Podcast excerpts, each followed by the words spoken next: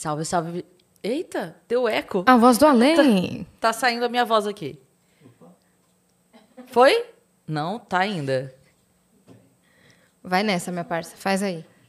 Salve, salve, viajantes. Sejam bem-vindos. Apertem os cintos, pois estamos indo para Vênus nessa terça-feira. Hoje é terça-feira? Hoje é terça. Tô mais perdida. Não sei. Tô ah, super Rolou um perdida. Ruth Lemos aqui. é, eu é tô... verdade. Sanduíche, ixi, ixi.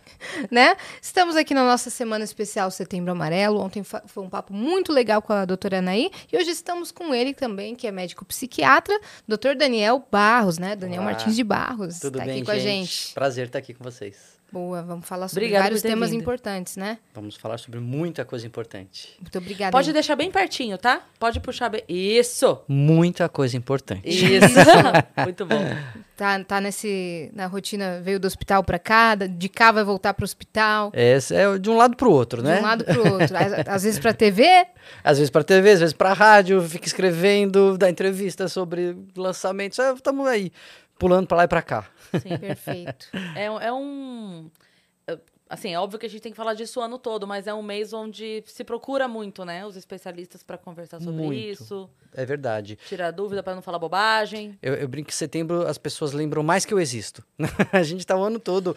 É, uma das coisas que eu faço, né, um dos meus braços de atuação no, no Hospital das Clínicas é, é na divulgação científica. Então é por isso o programa de rádio, por isso é o canal, livros e tudo mais. Só que isso é o ano todo, mas setembro isso vai. É o meu né, mês de março. É, é- Que é, né, que é o mês da de março, é, É, eu faço mais shows é. do que qualquer outro mês. Isso, é, exatamente. Aí todo mundo lembra, né? Ah, vamos lá, vamos É. lá. Tudo bem, e a gente vai, e, e estamos aí, né? Semeando a eu palavra. acho super importante, assim, eu, eu brinco com isso porque eu também não me importo, assim, eu acho Uhum. que tem que fazer mesmo, se é o, é o momento de canalizar todo mundo falar disso, que é importante então, então vamos ao momento Pronto. de todo mundo falar disso, Vamos né? aproveitar, é, sem dúvida nenhuma. Muito legal. Vamos dar os recados? Bora, que daí né, a pra gente já vai já engatar vez. no papo. Ó, quer mandar pergunta pro Dr. Daniel, é só acessar nv99.com.br barra Vênus, que é a nossa plataforma. Lá a gente tem limite de 15 mensagens, elas custam entre 100 Sparks e 300 Sparks. E se você quiser também fazer sua propaganda com a gente, você pode por 4 mil Sparks.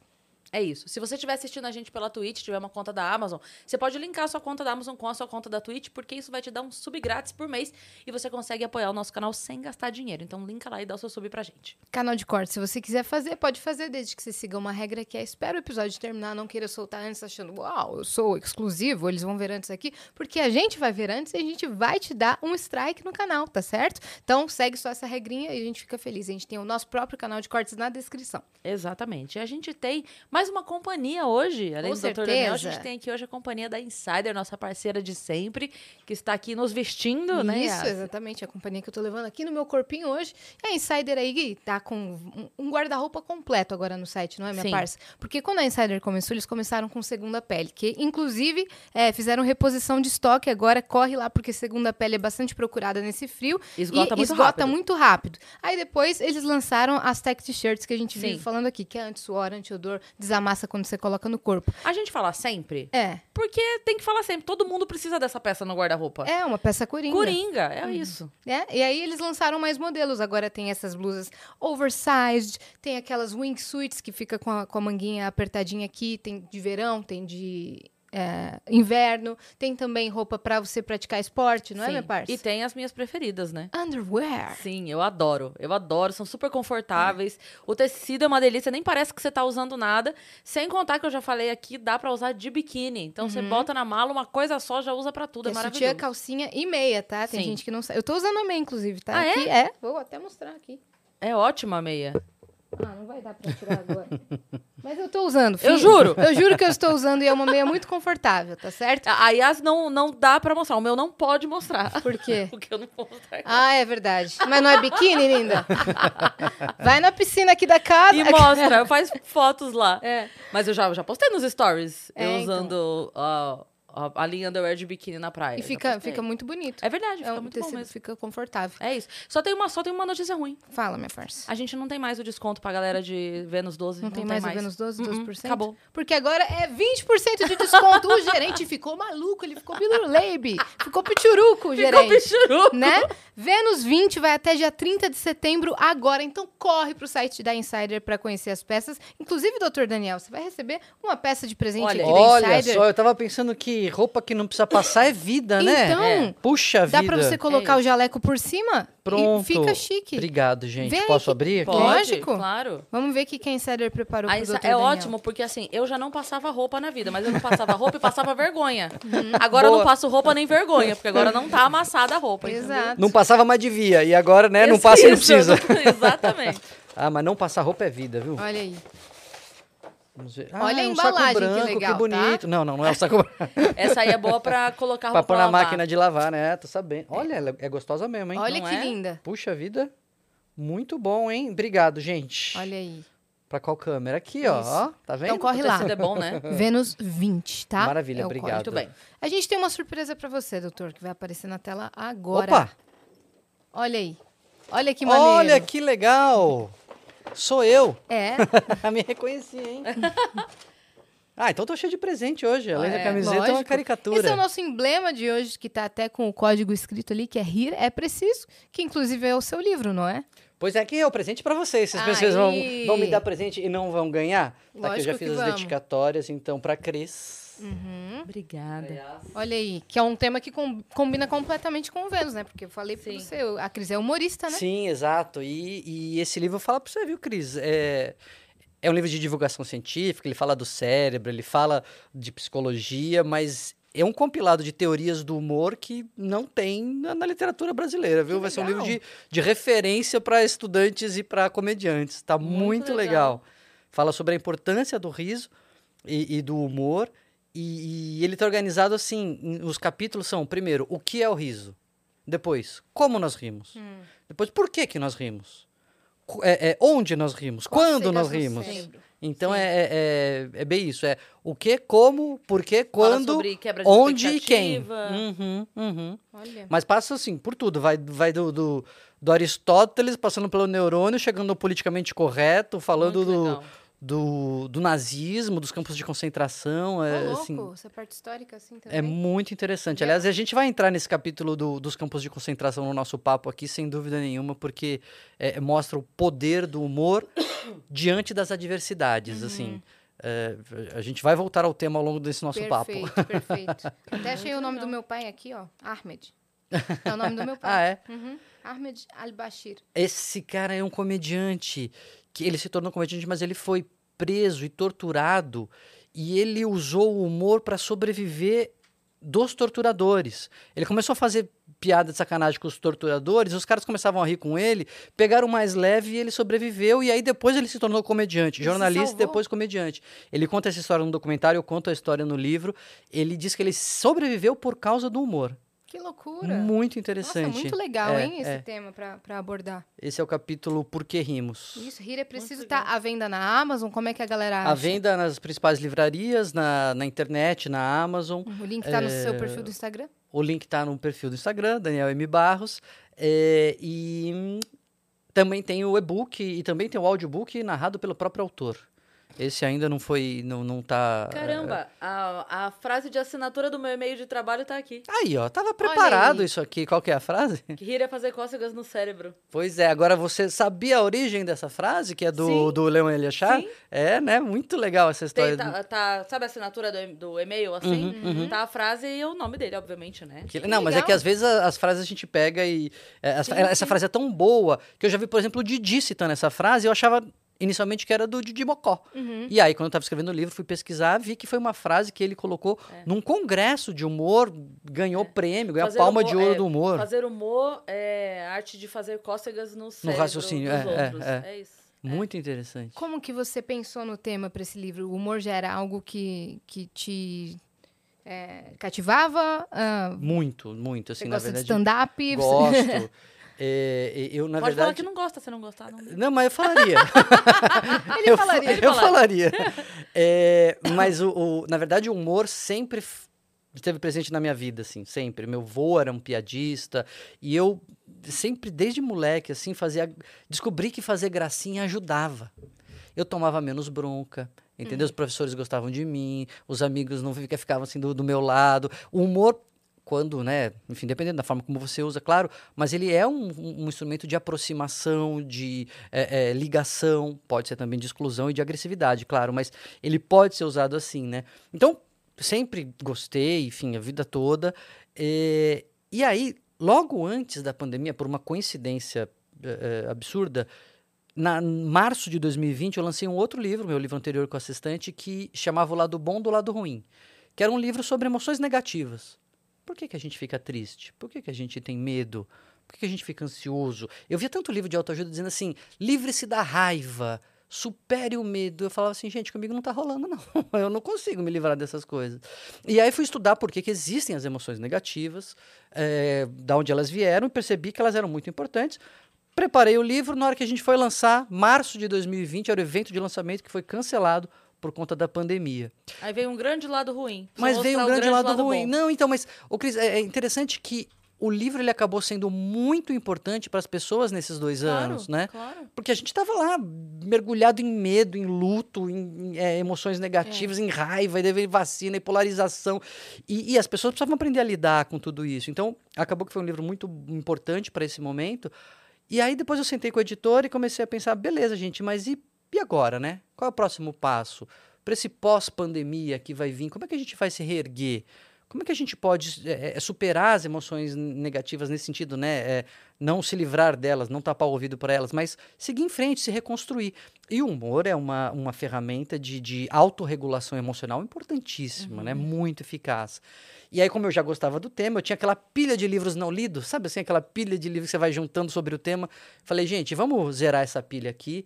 Me pus a ler, fiquei um ano estudando especificamente o tema, e aí saiu o Rir é Preciso especificamente para esse nosso momento aqui de reconstrução. Acho que a gente está num momento de, de reconstrução mesmo Sim. e o humor pode ajudar muito a gente. Hum, sim. Se manter otimista tem uma eficácia real quando você está com uma doença mais grave, assim como, por exemplo, câncer? Faz toda a diferença. Mas é interessante, é, e aqui vou juntar os dois, né? O, o, lado bom do lado ruim com o é preciso. Que o, esse otimismo, ele não pode ser imposto. Não funciona você chegar para a pessoa e falar, reage, vamos lá, vai dar certo. é, primeiro, porque às vezes não vai. A gente precisa saber, às vezes não vai. No final das contas, no final das contas, a morte sempre ganha. No final, né? Então, assim, no às vezes... tudo é. Né? É, é, então, às vezes, não vai dar tudo certo. É, então, quando a pessoa está no sofrimento, quando a pessoa está em dor, você é, a melhor coisa que você tem a fazer para ela é acolher essa dor. Uhum. Né? É, é respeitar, é falar assim. Às vezes fala assim, putz, que droga, né? É, é, é, a pessoa quer ser validada na sua dor. Porque se a pessoa, se você chega e fala assim, não, vamos lá, vai dar certo, fica bem, a pessoa se sente desqualificada. Uhum. Assim, como fica bem? Cara, eu tô com câncer.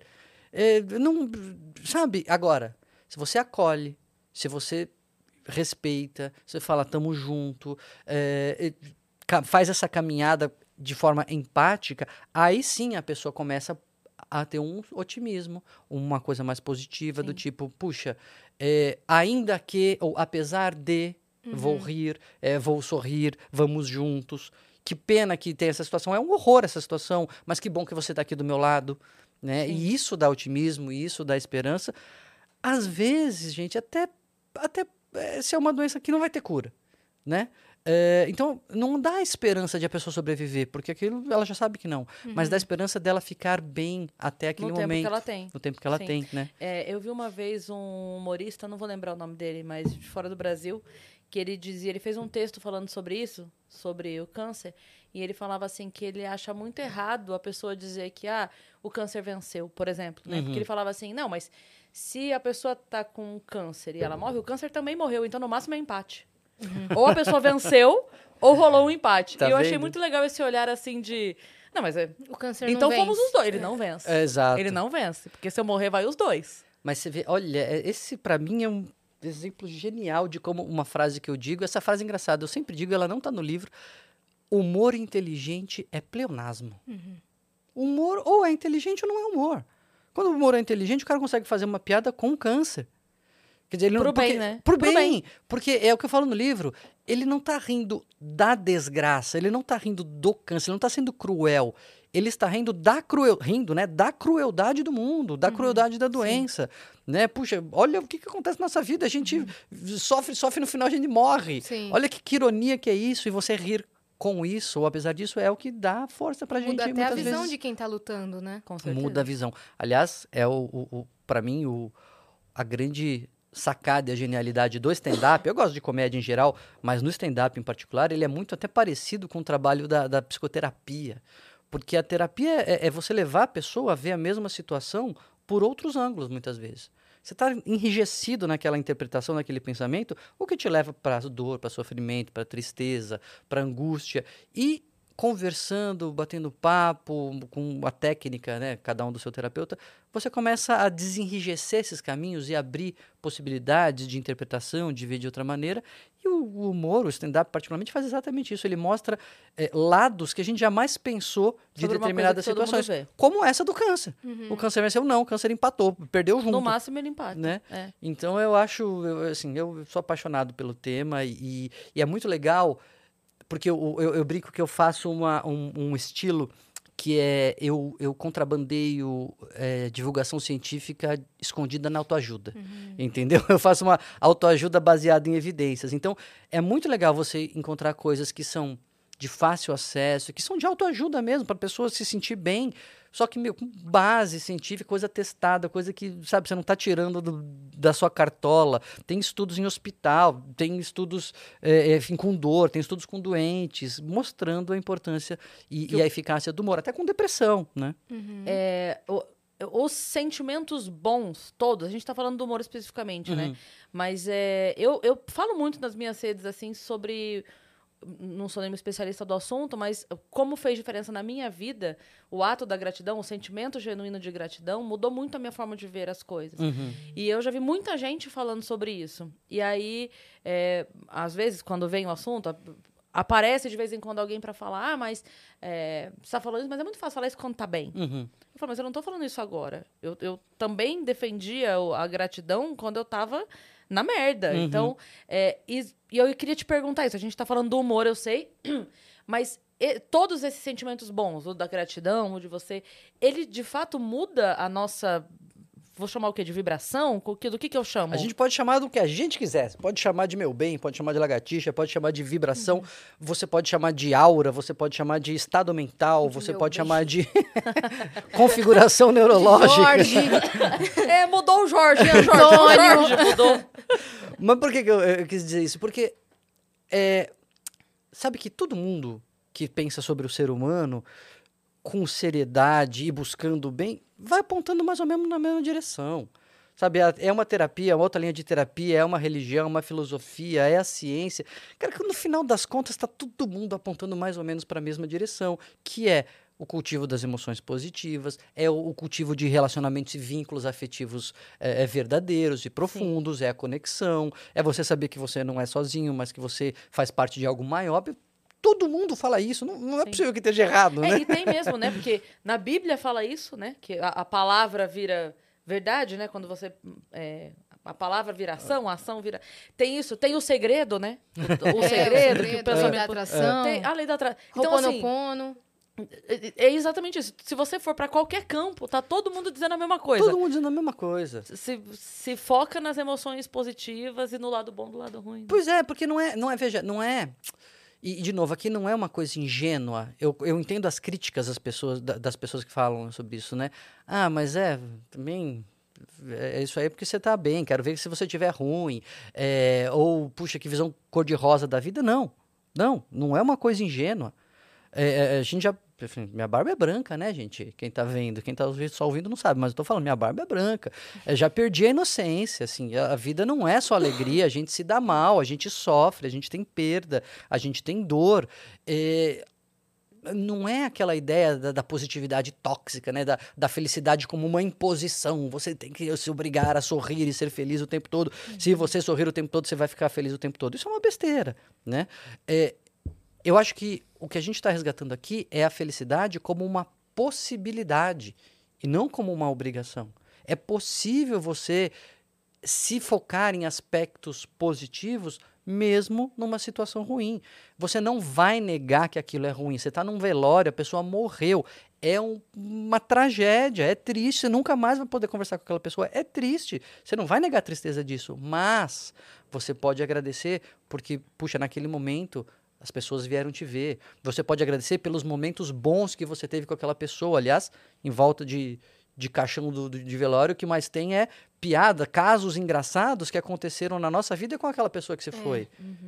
Por quê? Pra aliviar o Para ambiente. aliviar o ambiente, para trazer o- é, essa leveza que é o poder do humor e que é ver a possibilidade de algo positivo, mesmo na dor, sem negar a dor.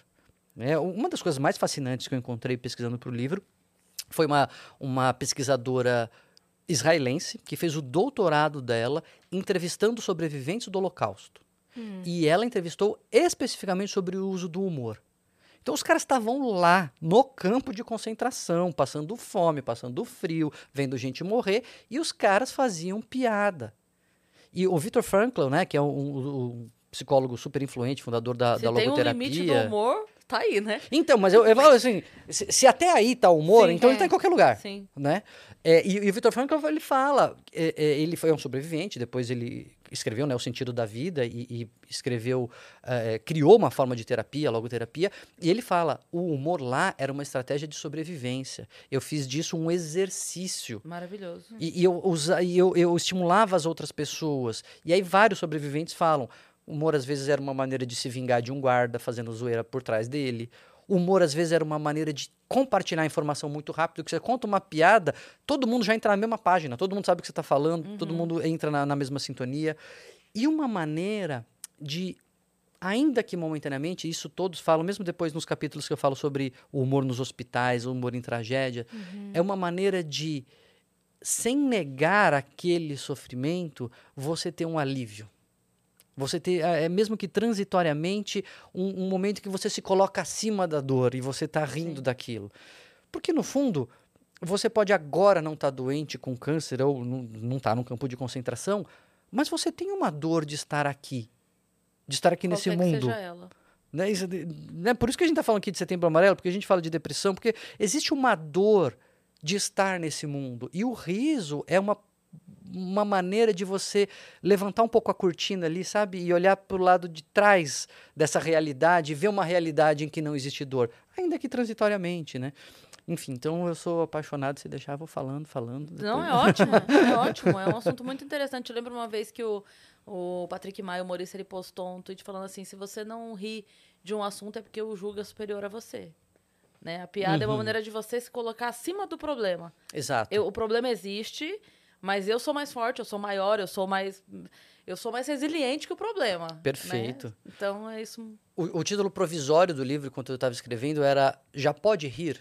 Era uma pergunta, né? O título. Porque ele surgiu numa reflexão sobre o, o pós-pandemia, só que eu estava escrevendo no meio da pandemia ainda, né? Não, não- quer dizer, a pandemia não acabou a, a rigor, a gente sabe que está bem melhor e tudo, mas eu estava escrevendo ali, a coisa ainda não estava muito boa. E numa das primeiras lives que eu fiz, eu conto isso na introdução do livro, numa das primeiras lives que eu fiz, é, surgi, ainda ali naquela ansiedade do que vai ser essa pandemia, o que, que é, já estava tudo fechado e tal, surgiu um comentário jocoso ali, uma, uma brincadeira, não com sofrimento, claro, mas um comentário que a gente riu, e aí na niki que a gente riu, sabe assim, niki que rimos, pensamos, É. mas já pode rir? Co- Como é que é? E aí que veio toda essa reflexão de sim, precisamos. é, e, e eu disse naquela, naquela é, ocasião, eu disse. O riso, antes nem tinha nem pesquisado por livro, mas já tive um pouco esse insight. O riso, ele é algo que nos torna humanos.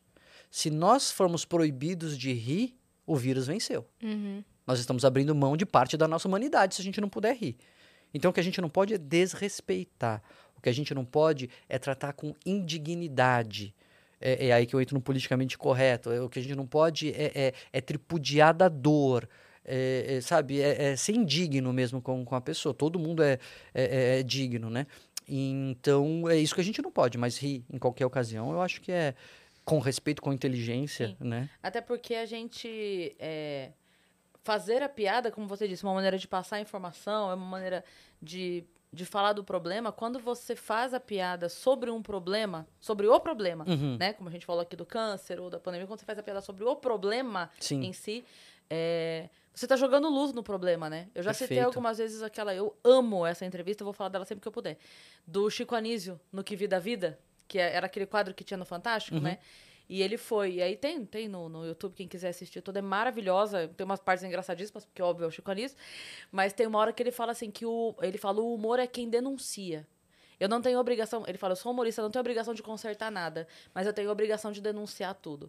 Então, é uma maneira. Porque o humorista ele faz isso, ele pega o problema, ele fala da, do, do- da rua mal asfaltada, ele fala do alto do pedágio, ele fala do. ele- então a gente joga a luz no problema.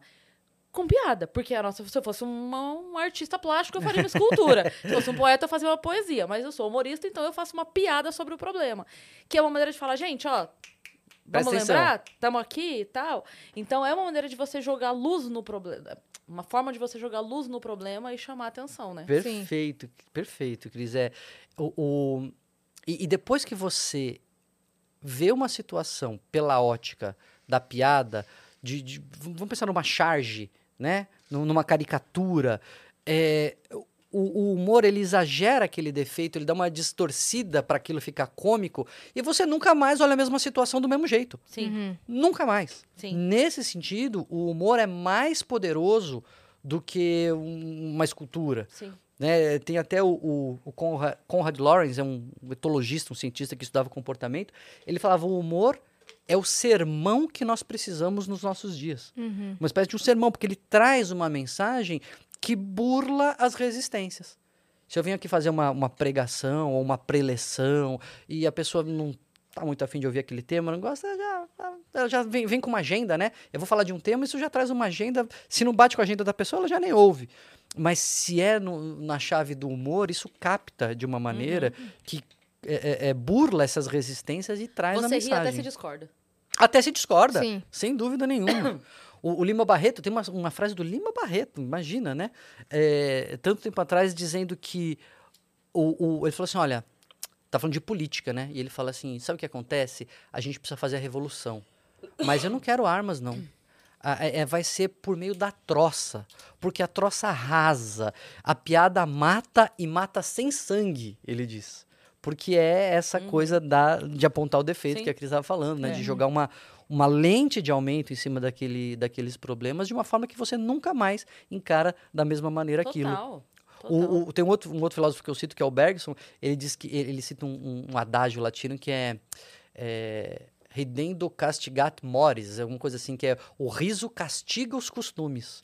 Né? Desce a lenha em cima do que está errado mesmo, joga o, o- a luz e aí a gente que faça alguma coisa com isso. Sim. né? Sim. Sim. Da mesma forma que quem leva a vida com mais humor tem impactos positivos, quem.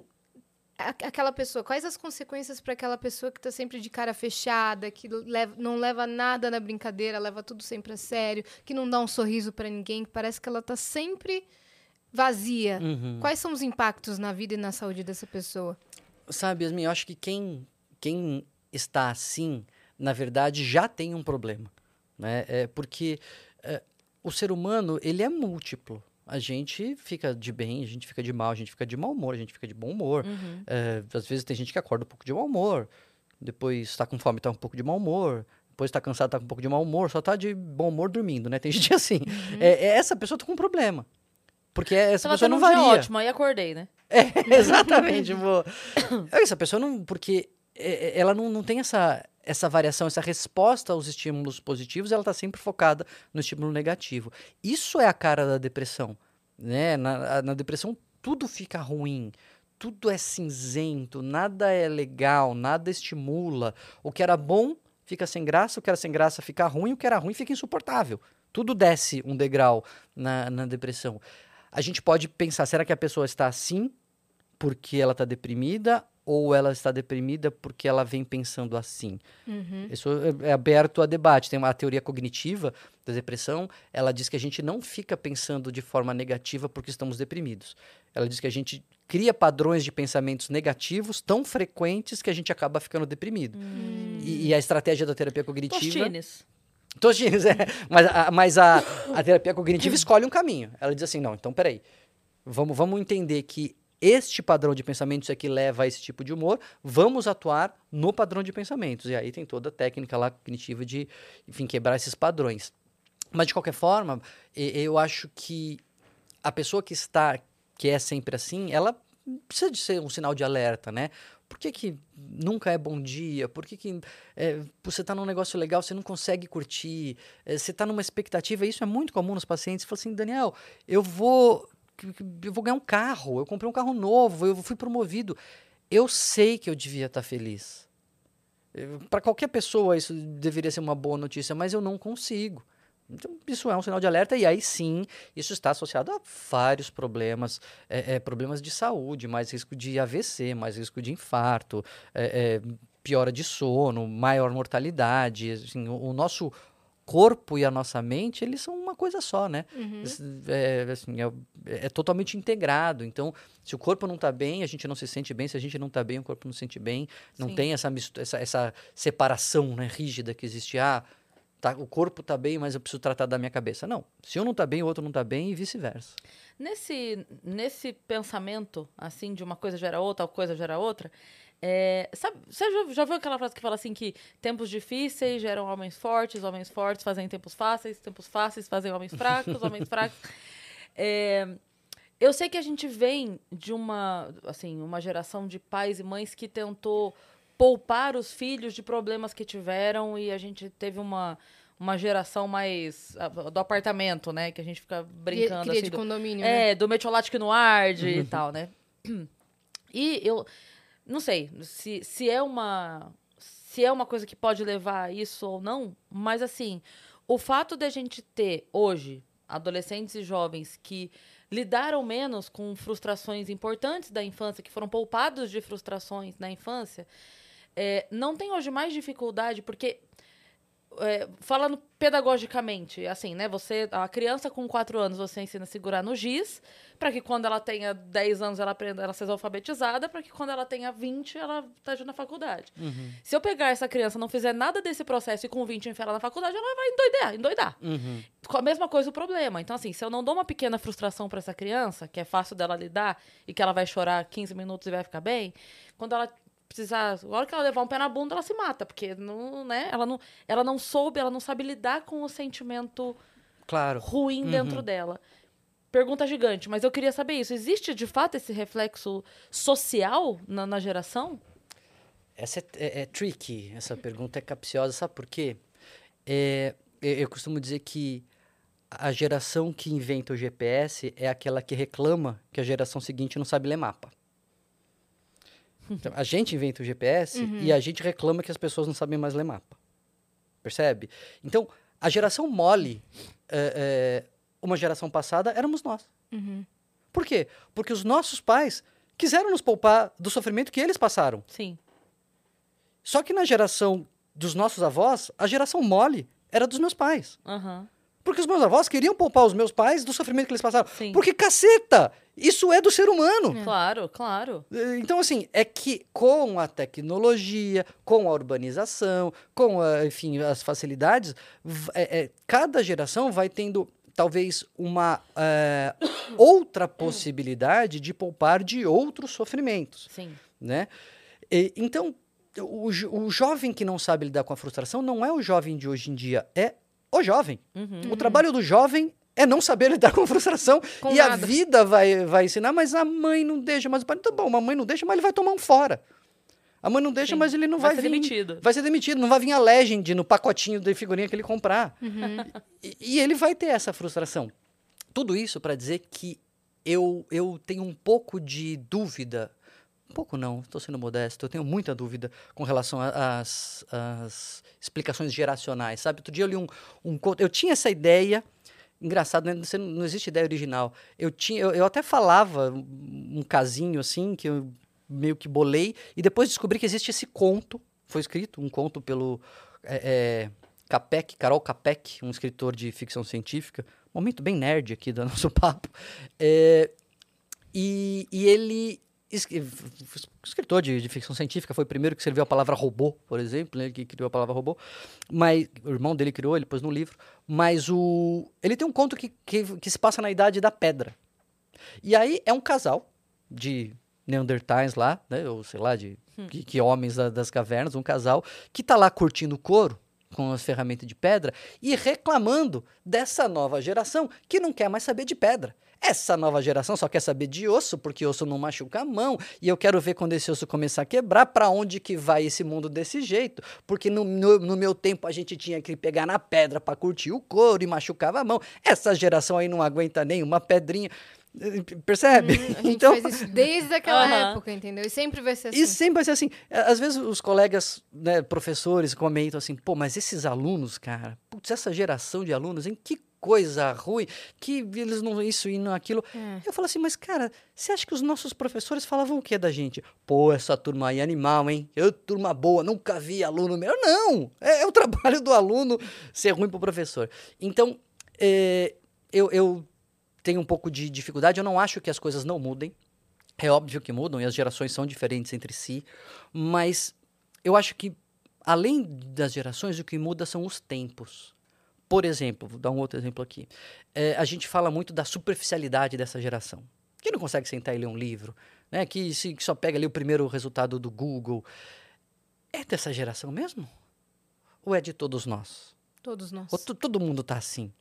Eu acho que as mudanças dos tempos, quando os tempos mudam, os primeiros a, a, a, mostrar isso, os que vão na frente, são os jovens. Porque né, são mais flexíveis, são mais abertos, então a gente vê neles. Mas no fundo, o, os tempos estão mudando. E é difícil, e toda geração. É igual a história. Tem uma história que eu, eu, eu acho fantástica. Você já viu essa história, vocês já ouviram? Do, do, o sujeito vai lá, né, numa palestra e conta que ele é da geração que nunca teve a melhor hum. parte do frango. Hum. Porque quando ele era criança, a melhor parte do frango era para o pai. E agora que ele é pai, ele tem que dar a melhor parte do frango para o filho. Aí o cara tem 80 anos, está contando essa coisa na, na, na, palestra, o sujeito de 40 anos lá na, na, assistindo fala assim: Nossa, é verdade, né? A nossa geração nunca teve a melhor. Mas ele está falando de você. Ele tem 80 anos, ele está falando que você teve a melhor parte do frango. Só que todos nós, quando estamos com a caneta na mão, quando a gente está com o microfone, quando a gente é o adulto, a gente sempre tem essa sensação. Mas é isso, gente. A humanidade, é, é, isso é ser humano. É você tentar dar o melhor e poupar lógico. Você não vai mimar. Isso não significa mimar e, e, e, privar de todos os sofrimentos, de todas as frustrações, até como a Cris falou, isso é pedagógico. É, é, não tem que ter tudo, porque na vida não vai ter tudo. Mas, enfim, uma digressão um pouco longa, porque a pergunta era grande. Uhum. Muito bem. Mas, é, é, é, enfim, eu acho que é, essa, essa geração é diferente, é, mas é pior, não. Outra coisa. Tô falando muito, né? Não, não pode tá continuar, ótimo, tá, tá maravilhoso. Ótimo. Mas é, a gente tem mais perguntas, pode, pode tocar. Mas é que essa, essa toca no, no, ponto que a gente está aqui falando, setembro amarelo, depressão. É, essa é uma geração que não aguenta mais, que, que não aguenta mais, que não topa mais o sofrimento imposto pelo, pelo trabalho, por exemplo. Eu vejo as pessoas da minha geração dizendo: essa geração não aguenta mais. Eles não, não, não aguentam mais o sofrimento. Agora vem com essa história de burnout, de esgotamento, é de Simone Biles, de não sei quem, porque não, não aguenta uh, o sofrimento. Eu tinha que ficar lá sofrendo. Tonto fomos nós. Hum que, que aguentava o sofrimento, que achava que era bonito ficar esgotado e que né, batia no peito e falava, olha o quanto que eu aguento e quantas horas eu trabalho. Essa geração fala, não, gente, não é assim que, que a gente vai brincar. Eles estão errados que eles não aguentam mais o sofrimento? Eu acho que não. Eu acho que Quem eles estão que certos, quem aguentou é. que estava errado. Só que quando isso muda, toda mudança é estressante, né? Uhum. É, e aí, as coisas... É, é o mundo, ele é de um jeito que quando a gente nasce e vê o mundo, né, daquele jeito, a gente acha, a gente cresce achando que aquilo é o mundo, que aquilo é o certo. Uhum. E aí vem um novo paradigma, vem uma nova forma. A nossa tendência é achar, não, mas não é assim que é o mundo. O mundo está errado vai mudar, né, quer dizer, essa mudança é errada. Na verdade, não, eles estão construindo um mundo novo, que vai ser o mundo deles, que eles vão reclamar quando os netos, nossos netos vierem, né, os filhos deles vierem, eles vão falar que essa geração é, é mole. Geração, é. Exatamente. Nem sai mais de casa, tudo na realidade virtual. É, é, no meu tempo a gente ficava no iPad, olha é. que legal que era. No meu Esses... tempo a gente saía para caminhar, vocês ficam no sofá com óculos Quest. Eu, eu vi um desses memes assim na internet que falava... É, Aquela história de, ah, eu na sua idade, sabe? Sim, eu sim. na sua idade. Aí era um meme que o cara falava assim. 12 anos? Eu, na sua idade, já tinha 30. É sensacional. isso mesmo. É muito isso. Porque isso é outro viés que a gente tem. A gente tem um viés que, é, que chama viés retrospectivo. A gente interpreta o passado à luz daquilo que a gente sabe hoje. Da, da nossa visão de hoje. Então você olha para o passado e fala assim, mas eu não era assim quando eu era adolescente. Mas não era o caramba que não era. É que hoje a gente tem uma, uma visão, você, você amadureceu, você envelheceu, você tem uma visão tão diferente da realidade que você nem consegue saber exatamente como você via o mundo naquela época. Vai perguntar pra tua mãe, então, vai perguntar pro teu pai como é que você era. Vê se você era um adolescente maravilhoso. Não, e não era assim. Era assim também.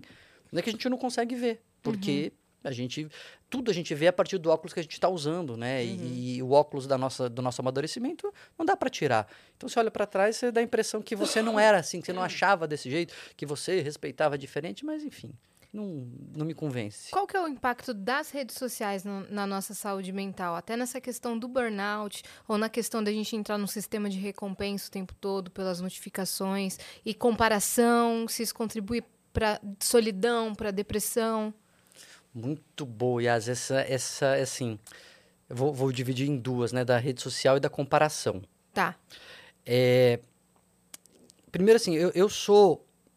Eu, eu não sou um tecnófobo, eu não tenho medo da tecnologia, eu não acho que o mundo caminha para pior, é, nem necessariamente para melhor, sei lá, o mundo caminha, a gente que vai dando o- o- mundo as tá direções, caminhando. o mundo tá Ele caminhando. tá indo. Ele tá indo, a gente, a gente que se vire, né? A gente que corra atrás. Doutor, quer um café? Café? Eu não, vou tomar uma aguinha. Cappuccino? Não, não, coisa? obrigado, vou, vou na aguinha. mesmo. Eu acho que eu vou no... Vou. Hesitou, não sei se vou, se vou. Ah. O mundo caminha. A gente não sabe para onde é. nem como. Nem E eu- quanto, nem quando. Eu acho que a tecnologia, eu, eu normalmente tenho a seguinte frase, assim, a tecnologia não é nem boa nem ruim, depende do uso que a gente dá para ela e tal. Agora, especificamente, no caso das redes sociais, eu acho que o saldo é negativo. O que elas trouxeram, e elas trouxeram coisas boas. Né? Como toda tecnologia, tem coisa boa, tem coisa ruim. Normalmente a tecnologia traz mais coisa boa do que ruim. A faca, você pode matar o outro, mas você pode fazer uma cirurgia, você pode cortar o pão. A faca tem mais coisa boa do que ruim. Né? É, tecnologia em geral é assim, mas as redes sociais me parece que o saldo é negativo. Que o que ela traz de ruim é pior do que o que ela traz de bom. Porque não é só a coisa da comparação, de a gente eh, viver naquele mundo de fantasia. A rede social, ela homogeneiza a experiência de vida. O que, que é isso? Parece que tudo tem a mesma importância. Se alguém atropelou uma criança ou se alguém cortou o dedo, se alguém foi expulso de um reality show ou se um político foi eh, eh, executado, tá tudo no mesmo na, na mesma plataforma ali, tá, parece que tudo no mesmo tom, no mesmo nível. Ele dá uma, sabe, uma plastificada na realidade. E, e a opinião de alguém que nunca eh, se debruçou sobre o tema parece que tem o mesmo valor e repercute até mais da opinião de alguém que está a vida toda estudando aquele tema. A gente pode pegar qualquer exemplo, né? Aham. É, fora a questão das comparações, eh, a- a questão do Sistema de recompensa. do sistema de recompensa, do vício, do vício, as redes sociais, ou, ou elas, elas vão se especializando a ponto de a pessoa ter o risco de ficar dependente. A gente sabe que tem dependência de rede social igual a dependência de drogas, assim. Uhum. De, de a pessoa... que- Por que igual dependência de drogas? O que, que você está querendo dizer com isso? É O efeito no cérebro. o efeito no parecido. cérebro, né? De, de você falou do sistema de recompensa, a pessoa ficar sempre com aquela desejo mais por uma, uma descarga ali de dopamina, mas é não só isso, é a pessoa usar mais tempo do que ela gostaria, numa intensidade que prejudica as vivências dela é, é, na vida geral, aquele uso vai tomando espaço de outras coisas da vida, então vai crescendo e vai acotovelando as outras coisas. O, o namoro, o futebol, a brincadeira vai, vai ficando de escanteio porque aquela coisa vai crescendo, a pessoa percebe o prejuízo e não consegue se segurar. Isso é dependência, isso é vício. Vício nesse sentido que eu estou descrevendo, igual de cocaína, ou de tabaco, ou de álcool. Né? Então, é, é, tem tudo isso que eu acho que ela traz. Tem a, a- e uma coisa que é perniciosa demais, que é a formação das bolhas ideológicas. É, e aqui a gente pode falar de política ou de qualquer outra coisa. É você só se relacionar com as pessoas que pensam igual a você. Por qualquer tema que seja. É, isso é tremendamente prejudicial porque ela cria uma, uma situação que é conhecida como é, viés de grupo ou pensamento de grupo. Uhum.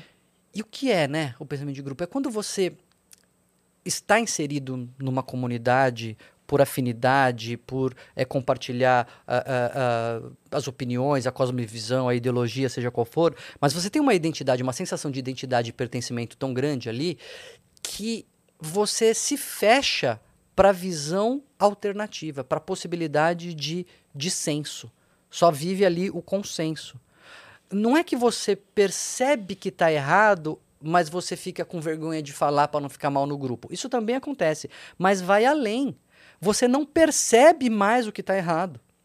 E como racionalmente a gente entende que não existe grupo perfeito, não existem decisões que sejam sempre perfeitas, em algum momento esses grupos vão pegar caminhos errados e não vai ter ninguém lá dentro para falar, gente, peraí, aqui está demais. Vamos corrigir? Não vai, porque a gente vai ficando nessas bolhas estanques, né? Sem, o, o, sem essa possibilidade de ouvir uma voz de fora, uma voz discordante. Então, tudo isso é muito ruim É. nas redes sociais e, e isso contribui para o mal-estar. Isso Uhum. contribui, sim, para o nosso, pro nosso desgaste, para o nosso estresse.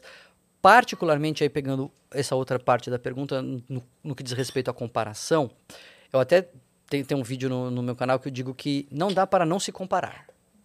Esquece, você vai se comparar. Uhum. Essa, com essa- celular ou sem com o celular? celular ou sem celular, você vai se comparar, você vai ver o carro do vizinho, você vai ver o cabelo da vizinha. A gente fazia isso com a Contigo, na época da Contigo, É. a gente faz isso agora no Instagram. E antes fazia nas cavernas também, É. olhando o, Ou- o cajado sim. do outro, Os né? impérios faziam isso. Exato, assim. Porque o cérebro humano funciona por contraste. O café tá quente porque você sabe o que é o frio. A caneca é grande porque você sabe que ela é pequena. Se tivesse uma menorzinha, a outra a pequena já não ia ser tão pequena. Uhum. A gente funciona por contraste. O cérebro ele avalia as coisas por contraste. O ambiente está claro porque antes estava mais escuro. E aí não tem como você não se comparar em coisas tão abstratas como realização, felicidade, salário, é, conquistas, Relacionamento. relacionamento, seja o que for. Então, o problema que eu vejo aqui não é tanto as pessoas se, se compararem. Eu acho que é um pouco inevitável. Eu até falo isso lá no, no, no vídeo. Mas, então qual é a solução? A gente se ferrar mesmo? Então vamos ficar triste, então. É, vamos mergulhar na depressão. Não. É a gente entender que quando a gente está se comparando, a gente está se comparando numa dimensão particular e restrita, pontual da sua vida. Você está comparando seu salário? Ok, seu salário é pior. Cara, mas você não é um salário. Você é pai, você é mãe, você é filho, namorado, apresentador, é escritor, é, é inspetor de escola, é, você é o diácono na igreja, você, você é muito mais coisa do que seu salário. Sim. Você está comparando o tamanho da sua casa? Tá bom, sua casa é menor. Mas você não é o tamanho da sua casa. Você tem seus filhos, você tem o amor, você tem, sabe, os vínculos afetivos, você tem o seu bom humor. É. Cara, então, a, a minha, a minha proposta, de novo, né? É, é, que nem eu digo que não dá pra gente se livrar da tristeza, mas a gente tem que aprender a lidar com ela. Não é a gente se livrar da comparação. Porque isso vai acontecer. Mas ni que você se comparou? É. Ni Sim. que percebeu? Abre o escopo. Fala, beleza, aqui eu tô pior. E, e é pior, às ve- às vezes ganhar mais é melhor do que ganhar menos, né? É Tem a fa- Tem uma coisa do ser humano que a gente faz muito assim, né? O nosso, a gente valoriza o ônus. Do outro, a gente valoriza o bônus. Então é assim. É, eu ganho isso, mas vê o quanto eu trabalho. Do outro é, ele trabalha, mas olha o quanto ele ganha. É, Boa. então. A grama é? do vizinho tá sempre mais verde. Do outro, a gente sempre valoriza o que ele tá ganhando com o que ele tá fazendo. É. O nosso, a gente fala, mas olha o que eu tô fazendo porque eu tô ganhando. E é legal isso, Cris, que você está falando, porque ele, ele toca num, num erro fundamental. Esse erro é tão essencial na nossa, é, é, é, na nossa natureza humana que ele é chamado por muitos de o erro fundamental, erro fundamental de atribuição. O que, que é isso? Você atribui ao outro, naquilo que você vê de ruim, você atribui a sua personalidade. Olha como essa pessoa é. E o que é- acontece de bom, você atribui às circunstâncias. Olha que sorte ele teve. Uhum. Quando é com a É isso gente, mesmo. é o inverso. Sim. Quando você tá vendo seus defeitos, você fala, puxa, mas então, Mas foram eu as circunstâncias. Vamos relevar. Olha, não foi culpa minha. E quando é o que você conquistou, aí não foram as circunstâncias, aí é você. É. né? Minha então, garra. é, exato. Eu mereci. Exato. Então, é, é, eu acho que um, um pouco vai nessa linha, né? De, de a gente vai se comparar mesmo, mas o, o nosso esforço é ampliar o nosso Sim. escopo e ver que a gente não é limitado a um, um aspecto da vida, né, gente? É, é Sim. tanta coisa, é tanta riqueza É. é, é, a nossa vida, tanta Eu acho, multiplicidade. acho que com é, esse novo, essa nova pegada das redes sociais, eu digo nova, já é velha, mas é que porque hoje em dia o novo é o de hoje, né? O de dois meses atrás já é velho. Mas com esse- essa nova forma de proximidade com os artistas ou influencers ou o que quer que seja, com né, as, as pessoas famosas, assim, é, os stories, por exemplo, essa possibilidade de ver a pessoa mais vivendo Uhum. tem diminuído um pouco isso. Eu sinto que, assim, porque antes a gente tinha, tipo, a foto do casamento perfeito na Ilha de Caras, olha como esse casal é maravilhoso, e as pessoas, meu Deus, o, o, os- o amor perfeito, a família perfeita. Dá dois anos o casal separa, mas como? Eles eram perfeitos. Uhum. E você fica se cobrando de ter essa realidade que ela é inviável e impossível pra todo mundo. Ninguém vive, sabe? Não é um. Agora estou feliz. Pronto, liguei o botãozinho do feliz e estou feliz para sempre. Nem para aquele casal perfeito da foto, mas é que ninguém vai postar uma foto falando assim: olha, esse aqui é meu namorado, a gente brigou hoje. É verdade. Não, vai postar a foto na hora que os dois estão jantando num jantar romântico. Aí você vai falar assim: Poxa vida, ó, e eu brigada aqui. É, meu amor, mas no outro dia eles estavam brigados e você tava vendo um filme com seu namorado. Então, Perfeito. né, vamos assim, só que como é, nas redes, então você segue lá, sei lá, mil pessoas você segue, né? Alguém vai estar tendo um jantar legal aquele dia. E você vai ver o jantar legal. Perfeito. As outras 800 pessoas não estão tendo um jantar legal aquele dia, mas você viu 200 tendo. Uhum. Um jantar legal, um passeio legal, uma festa, um, um não sei o que. Você viu 200 coisas muito legais. Então parece que só você tá na merda. É. Aí no outro dia que você tiver na merda de novo, outras 200 pessoas vão postar coisas legais. E aí parece que só você tá na merda de novo. Exato. Então você sempre, quando você tá bem, não, mas quando você tá mal, parece que só você tá mal. Não Nossa, é o- só eu tô, olha aqui, ó, todo mundo bem, todo mundo bem. Não, não é que tá todo mundo bem, é que quem tá bem tá postando. Para pra olhar de todo mundo que você segue, quem não postou agora? Vai saber o que estão fazendo agora. Exato. É né? verdade. Então, né? é, eu acho que é esse lance dos stories essa proximidade maior, porque a gente tinha um distanciamento muito grande, que era a foto na revista. Uhum. Veio pra internet, veio pro Instagram com essa foto da própria pessoa, e agora tem um. Como a gente faz, gente, olha, hoje eu não tô bem, acordei doente, olha, hoje eu não vou postar nada que eu não tô legal, não tô num dia bom. E a pessoa fala, Vou sumir. Eita, ela não tem um dia bom? Então tá tudo bem eu não ter um dia bom também. Eu aqui na, na minha realidade, tá tudo bem. Porque ela também não tem um dia bom. Perfeito. Porque senão fica aquela coisa de uma idealização que não existe. Não existe. Ninguém tem o dia só bom. Ninguém tem. O Justin Bieber não tem. Nossa, ele não tá tendo mesmo, coitado. É, né? E Porque é- tem era muito o, isso também, né? o, o- o poema já, né? Começo do século XX, do Fernando Pessoa, Tabacaria. Nunca conheci quem tivesse levado porrada. Sim. Então eu, tantas vezes vil, tantas vezes tolo. Só eu que sou Sim. trouxa aqui, onde, né? onde a gente nesse mundo. É. Ninguém Eu é adoro trouxa esse poema. aqui, né? Então, é, eu concordo e, e eu acho que, agora você falando, ouvindo você falar, eu, eu penso que uma das coisas, pelo menos impressão, impressão inicial, assim, não vi nenhuma análise mais profunda, mas eu tenho a impressão que uma das coisas que acelerou essa mudança foi a pandemia. Por que eu digo isso? É, porque na pandemia, com a necessidade de a gente mudar de, de plataformas, aí tô pensando em vai, famosos e, e artistas e tudo mais. Ah, todo mundo teve que se improvisar ali, numa live, numa conexão que cai, é, num- numa, numa postagem que você não tá com a sua maquiadora ali do lado. A gente começou a ver mais as imperfeições e os produtores de conteúdo profissionais começaram a abraçar mais essa imperfeição e falar assim, meu, é isso mesmo, paciência. É, eu vejo como é, eu dava entrevista antigamente como eu dou agora, né? Quando vem uma, uma emissora, assim, vinha equipe de, assim, para gravar uma coisa que ia para 10 segundos no- numa matéria, vinha assim o iluminador, o microfone, o, a câmera, o, o tal, assim, era quatro pessoas, três, quatro pessoas, né? Uhum. Hoje você pega o celular, a pessoa você pode dar entrevista, pode, você mesmo grava e Isso. vai para televisão no horário nobre, no Zoom. Sim. Hum, é, é, é, sem maquiagem, sem. Então, eu, eu tava vendo na época um- uma live, eu lembro direitinho disso, um show de um pianista cubano lá de jazz, e ele tal, fez, botou lá, o celular dele tava fazendo, caiu a conexão, alguém saiu reclamar lá, e aí alguém falou, gente, é assim. A vida hoje, é essa. hoje é assim, né? E daqui a pouco voltou e continuou o show e foi super legal. Então, eu acho que isso faz diferença, sim, Cris. E só refletindo aqui com vocês, talvez a pandemia tenha, ah, nesse sentido, ajudado nesse processo, empurrado pra Tirar gente. um endeusamento um pouco, É, né? É, então, falando nisso, existe algum estudo social ou um estudo do nosso cérebro do porquê a gente escolhe algumas pessoas para serem famosas, para colocar no pedestal, assim? Por que- o que, que tem naquela pessoa? Enquanto sociedade, por que todo mundo escolhe certa pessoa? É O que, que causa? né?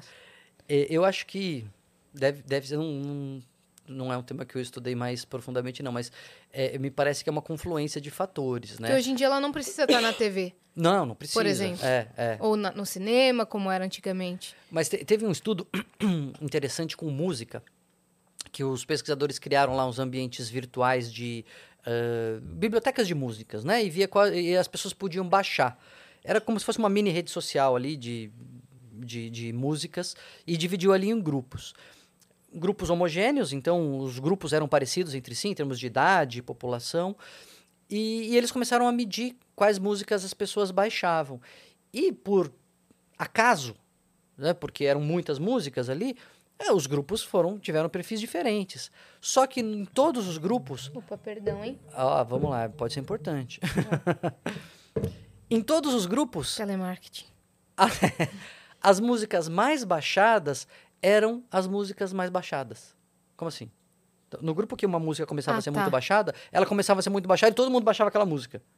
No outro grupo, por acaso, porque saía na frente alguém já começava a baixar uma outra música, aquela era a música mais baixada do grupo.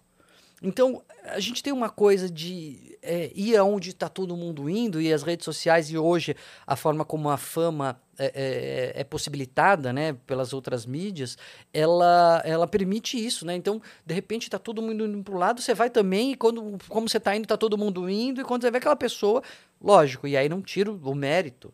É, é, eu não sei se tem alguém Podemos até brincar aqui de, de fazer exemplos aqui, mas eu não sei se tem alguém que tenha se tornado eh, influente ou influencer ou importante de alguma maneira na rede social sem mérito algum. Entendeu? É, é, alguma coisa tem.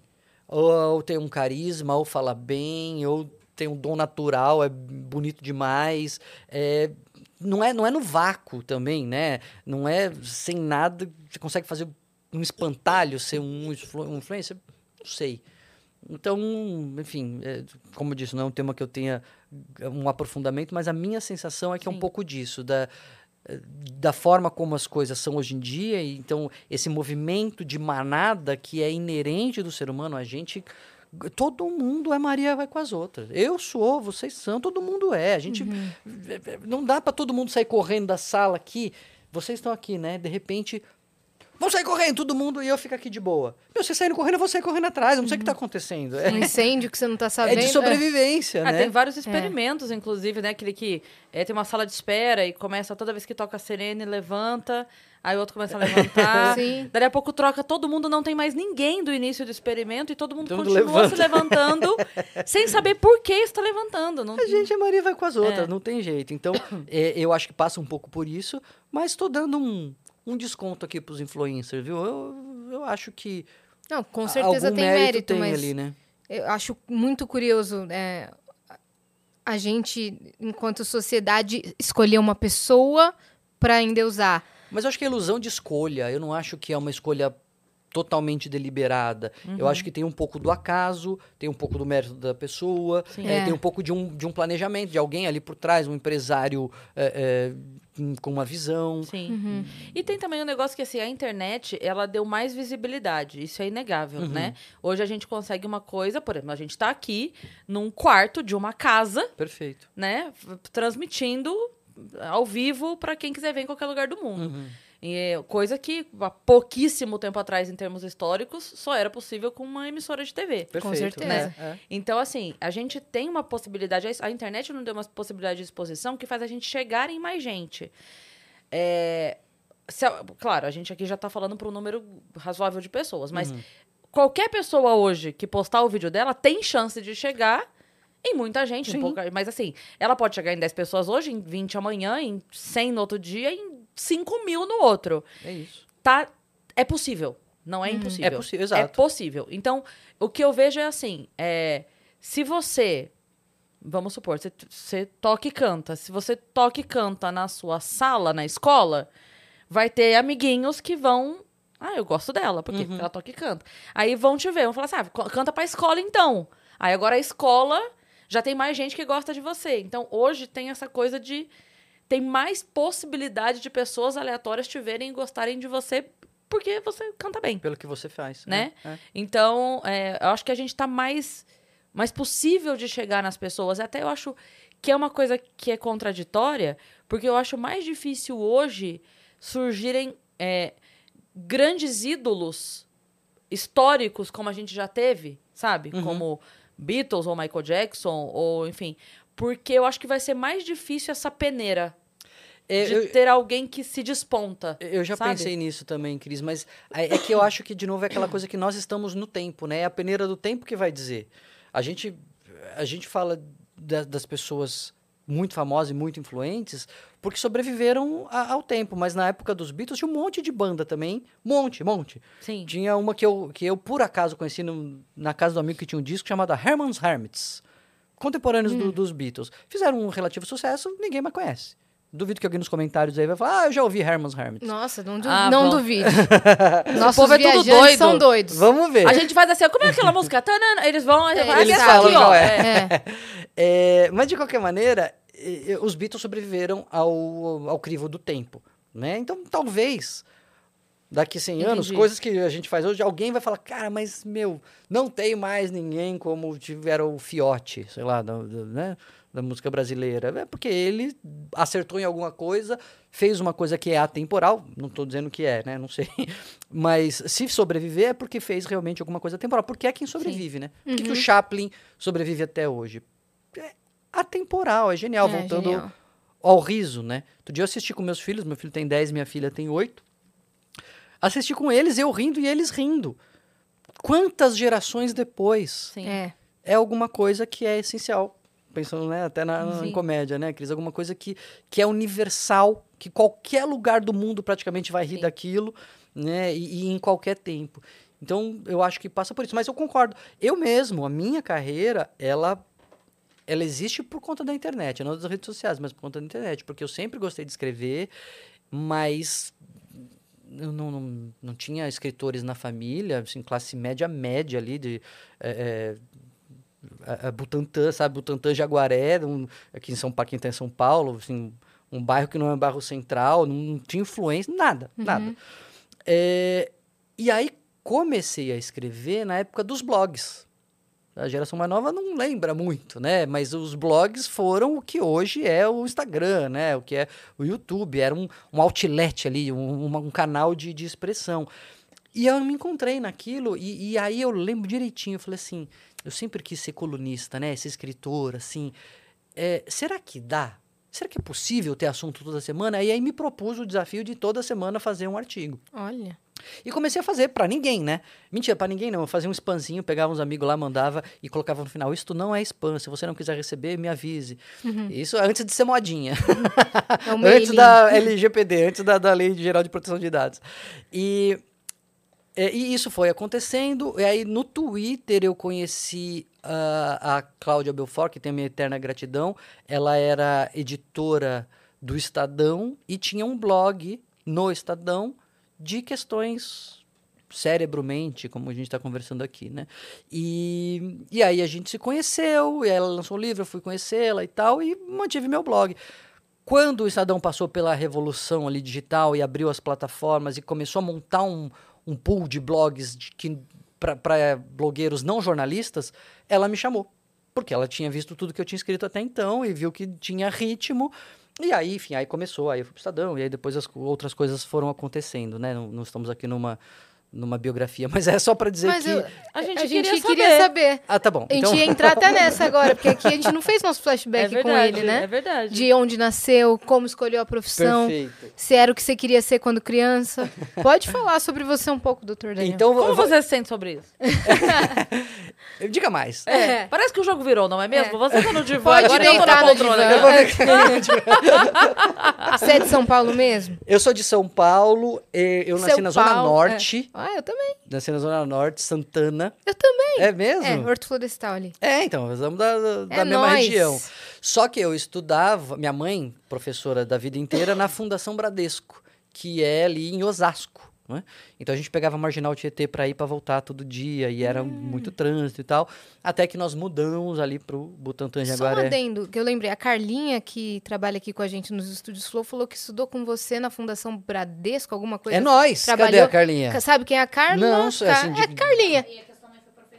Ih, tá Isso. vendo? Dona, cara, Dona Selma é ubíqua, ela está em todos os lugares. Ela tem- Isso. Ela mandou hoje no Instagram pra gente. É, manda então um beijo, Carlinha. Assim, Aí. vendo. Tinha várias Carlas, mas né, talvez a gente tenha se cruzado. Você foi aluna da minha mãe. Que legal. aprendeu bastante. É, e aí. Você é filho único? Não, eu tenho uma irmã mais velha que vai entrar na história de como eu virei médico. Ela chega na segunda temporada. Ah, tá. Tem um plot twist aqui, gente. Não, não percam. Mas aí, então, cresci aí na, na- na Fundação Bradesco e, e fiz né, foi aquele esquema, né? Cursinho junto com, com o colegial. E um, um, ponto de virada na minha vida foi ter passado na medicina da USP, porque aí você é, muda um pouco de patamar no sentido de é, alcance. Eu, que era um cara que queria ter uma voz, né? Queria falar, queria escrever. Você tem uma grife por trás de você, sabe? Você tem um, um um lugar ali da onde você está falando, É. né? É, e, e- e aqui não estou dizendo se é bom, se é ruim, só estou dizendo o, o que é, É, né? medicina na USP. Medicina na USP, É muito né? bem visado. E, e, e aí fiz psiquiatria porque eu gostava... Por que, que eu fui fazer medicina, né? Aí que já estava pulando a minha irmã. Eu queria fazer jornalismo. Eu ia fazer jornalismo, tá? Eu gostava mesmo de escrever. Só que aí minha irmã mais velha, que manda em mim até hoje, ela, ela passou em medicina, ela começou a fazer medicina, e aí ela falou: você vai gostar, você vai adorar, é sua cara, é muito legal. E eu naquela coisa, ah, você quer fazer jornalismo, mas você não sabe muito o que você quer, né? Com 17 para 18 anos. E aí eu fui conversar com meu pai ele falou: olha, eu sei que você gosta de escrever, mas se você fizer medicina, você vai ser médico e pode escrever também. Se você fizer jornalismo, você vai poder escrever, mas não vai poder ser médico. Aí foi dito e feito, né? Eu fiz medicina e, e hoje escrevo e tal. É, mas aí, volta para o que eu estava falando, depois que eu entrei no Estadão, eu, enfim, fiquei fazendo lá os blogs do Estadão e estava começando a TV Estadão na época. Eles estavam né, com, a, com a plataforma ali de fazer vídeos, estava começando essa coisa de vídeos no- nos portais. E eu bolei uma ideia de falar sobre psiquiatria lá, um, um desenho que não emplacou, não, não, enfim, não estava tão integrado ali, eu no, no grupo, eh, no grupo da, da TV Estadão, não, não cabia. Mas o acaso sempre está em qualquer história, né? Por acaso, no, no Instituto de Psiquiatria, lá do Hospital das Clínicas, num evento eu conheci uma produtora do Bem-Estar, o programa de, de saúde da, da Globo, né? Ele estava quase para completar um ano, já tinha completado um ano, e não tratava de psiquiatria, praticamente. Porque a psiquiatria eles achavam que era pouco visual. O programa é TV, né? Ele é muito visual, tem que ser muito ilustrativo. Muito exemplo. E não emplacava. Aí eu falei, poxa, Fabi, que é outra pessoa que tem minha gratidão de sempre, né? A Fabi e a Patrícia, estão até citados no, no Rir é Preciso como gratidão. É, eu, eu tô lá no Estadão, tive uma ideia pra TV Estadão, não deu certo. Ela falou assim: ah, apresenta pra nós, vamos, vamos reunir. Aí eu apresentei, virou um quadro do bem-estar. É, eu, eu, paralelamente, na época, tinha a Rádio Estadão, que hoje não tem mais, mas eu, eu achava que também cabia como uma coluna, aí fiquei batendo na porta, batendo na porta, batendo na porta, até que me deixaram fazer uma coluna na Rádio Estadão. Eh, quando a Rádio Estadão começou a, eh, e ela ia fechar, eu fui para Band News FM, porque eh, enfim, você começa a fazer network, né? Você está rodando na, na, nesses, nesse meio, você começa a fazer network. Tava sem nenhum colunista de comportamento na Band News, eu fui para Band News FM. E aí conheci a assessora de imprensa da editora Sextante, propus a ideia de um livro, veio o primeiro livro, Pílulas de Bem-Estar, em 2018, foi bem. Aí o, o lado bom do lado ruim em 2020, e agora o Rir é Preciso, e agora até que vocês me conheceram, me Olha aí. chamaram e eu tô aqui. Como, que- como que do, da Fundação Bradesco de Osasco eu vim parar aqui, né? É É verdade. É, Não, bem legal. Tem trabalho, eu sempre falo, tem trabalho, não tiro o meu mérito, mas tem sorte. Tem acaso. Tá Por lugar certo acaso, a pessoa que gostou do meu blog virou editora de, do portal. Se ela não tivesse virado, não adiantava nada eu ter feito o blog. Tudo bem. Se eu não tivesse feito o blog, não adiantava nada ela ter virado. Exato. Por acaso eu conheci a produtora do bem-estar. Uhum. Por acaso, eu podia não tá na- eu podia não ter ido naquele dia no hospital. Se eu não tivesse o projeto, não adiantava nada tê-la conhecido. É. Mas não adiantava ter o projeto e não ter tido a sorte de conhecê-la, né? Então é- a vida é isso, é Dou a palavra a trabalho. Cris pra ela dizer uma frase que ela sempre diz aqui, mas que, que, a cabe sorte muito me bem. encontre trabalhando. Perfeito. Olha é isso. Porque se não tivesse o teu, teu lado, não teria. A sorte não adiantaria de nada. Você ia conhecer ela e não ia ser uma sorte, ia ser só. Um Exato, conhecer. um evento. Né? É, conheci. exato. E, né, Talvez nem lembrasse um do outro nunca mais. Exato. né? É, ó, eu, eu tenho, já contei aqui algumas vezes, hoje, inclusive, é aniversário dele, parabéns, Danilo. É, Do Danilo o Danilo? É, aniversário dele Parabéns, hoje. Danilo. Parabéns, Dani. Beijo. O Danilo, é, eu conto isso que ele, ele me deu a oportunidade de abrir o solo dele sem me conhecer, sem nunca ter visto o meu show. Então, assim, foi uma sorte de ter me enxergado, ter me visto? ter- É, foi. Se eu não tivesse tido um bom trabalho para poder oferecer um bom trabalho naquela ocasião e ter correspondido. Perfeito. Então tem tudo isso. Tem a oportunidade. A gente teve uma sorte gigante de ter sido chamada para fazer esse podcast. Muito, Uhum. muito gigante. Mas Mas daí a gente se, teve que ter a competência se não tiver. pra- Exato. Então, se não tivesse a nossa dedicação e a competência, não adiantava. Porque a gente seria chamada, Ia o cair no produto não vazio, ia né? ser bom e Pingar na areia, a bola ia É. pingar na areia. É, e a gente tendo, falando nisso, a gente tendo a consciência disso, de que beleza, eu trabalhei, foi, foi mérito e foi pouco de sorte também. Como surge a síndrome do impostor? Nossa, que pergunta boa. É, né? É, e, e eu não acho que é mérito, mas eu não acho que é mérito e um pouco de sorte. Eu acho que é 50-50. Uhum. Eu acho que o sucesso depende do acaso e do trabalho. O problema é que a gente lida mal com o acaso. O cérebro, ele, ele, não, ele, ele quer encontrar o padrão. Pode ver. Você vai jogar dado, você acha que é soprando na mão, você vai, né? Ou se saiu seis e da próxima. Se saiu três vezes seis, a próxima não vai ser seis. A gente, a gente acha que o acaso, o acaso ele é muito incômodo para nós. Então a gente não gosta de olhar para o acaso. E aí no sucesso a gente meio que é, ignora o acaso e aí a gente acha que é só mérito. E não é só mérito. Pra, Entendeu? pra mim, pessoalmente, é, é uma conta que não fecha. É o 33333. Porque eu acho que tem resiliência também. Porque eu acho que tem, tem o, o, o talento, Uhum. tem a resiliência e tem a sorte. Sem um desses três, a conta não fecha. Pra mim, Tá. olhando de fora, Não, sabe? legal, Porque legal. se eu tiver o dom e a sorte, mas não tiver resiliência, uma coisa não vai encontrar a outra. É. Eu vou ter o dom, mas vou estar dormindo. Não vou encontrar a sorte a tempo, Tem que sabe? ter a coragem de sair da sua Tem que zona ter de a resiliência. conforto. É, é, é, talvez a gente então aí possa até subdividir. Aí a resiliência também vai ser a persistência, vai- também vai ser a capacidade. Mas de qualquer forma tem uma coisa que está na nossa mão. E, e tem uma coisa que não está na nossa mão. Né? Não sei qual é a porcentagem de cada uma. Mas as duas estão juntas e sem uma das que é o acaso, né, a sorte e, e nem vou falar sorte porque sorte é um acaso que deu certo, né? É. É o acaso e o, e o trabalho. E, e a gente, como não gosta de lidar com acaso, a gente só vê o trabalho. Seja o talento, e a persistência e a resiliência, né? É, Mas só, só Claro. te, te provocando agora, tá? Você acha que a gente consegue aumentar essa porcentagem é, a favor da nossa sorte dentro desse acaso? Por exemplo, é, se eu mandar 200 currículos, tem mais chance de eu conseguir um emprego se eu mandar dois. Eu posso ter muita sorte mandando dois, mas eu posso aumentar a minha probabilidade de sorte mandando 200. porque aí você trabalhou mais, né? Você Exato. trabalhou 100 vezes mais. Sim, sim. É, aliás, tem um capítulo muito interessante que é o, Aí é o estudo, trabalho. o estudo científico da sorte. Uhum. Porque o acaso é o acaso. Né, cara, Não tem como. Se nós jogarmos o dado aqui, vamos ver quem tira o número maior, não- a sorte é uma, uma ideia que a gente tem de um padrão que alguém tem mais sorte que o outro. Na prática, não existe, né? A não ser nos nossos vieses de, de observação. Mas, tem- vou dar um, um exemplo de um, de um estudo que eu acho muito legal sobre sorte. O psicólogo, ele pôs um anúncio no jornal chamando pessoas sortudas. Você que se acha que é sortudo, vem aqui no laboratório fazer é, parte de um experimento. E colocou também para azarados. Você que acha que é azarado, que só se dá mal na vida, vem aqui no nosso laboratório fazer um experimento. E qual era o experimento? Chegaram lá, os sortudos e os azarados. é, Eu achei que só ia ir azarado. Que ninguém se acha sortudo não, tem gente que acha que é sortuda. E qual era o experimento? Eles tinham que lá ler um jornal, contar quantas palavras, quantas vezes tal palavra aparecia no, no jornal, e ao final, se eles acertassem o número de palavras, eh, ele fale para o pesquisador e ganhe, sei lá, 10 libras. Não lembro muito bem os detalhes. Mas, na segunda página do jornal, tinha um aviso. Mencione ter visto esse aviso que diz que no jornal tem tantas vezes a palavra e não precisa continuar na experiência, já pegue sua recompensa. Tava no jornal para todo mundo ver. Qual grupo viu mais? Os sortudos. O sortudo. Ele teve mais sorte.